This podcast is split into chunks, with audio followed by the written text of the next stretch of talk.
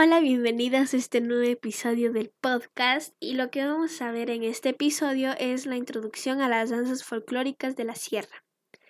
Las danzas folclóricas de la sierra son de carácter indígena y en ellas se funden ritos de adoración al sol, a la naturaleza, en agradecimiento por todas las bondades.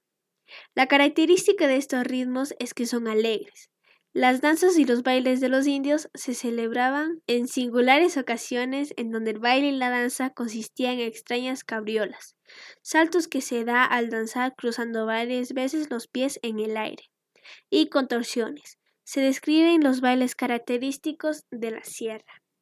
Espero que este episodio les haya gustado y nos vemos en el siguiente. Chao.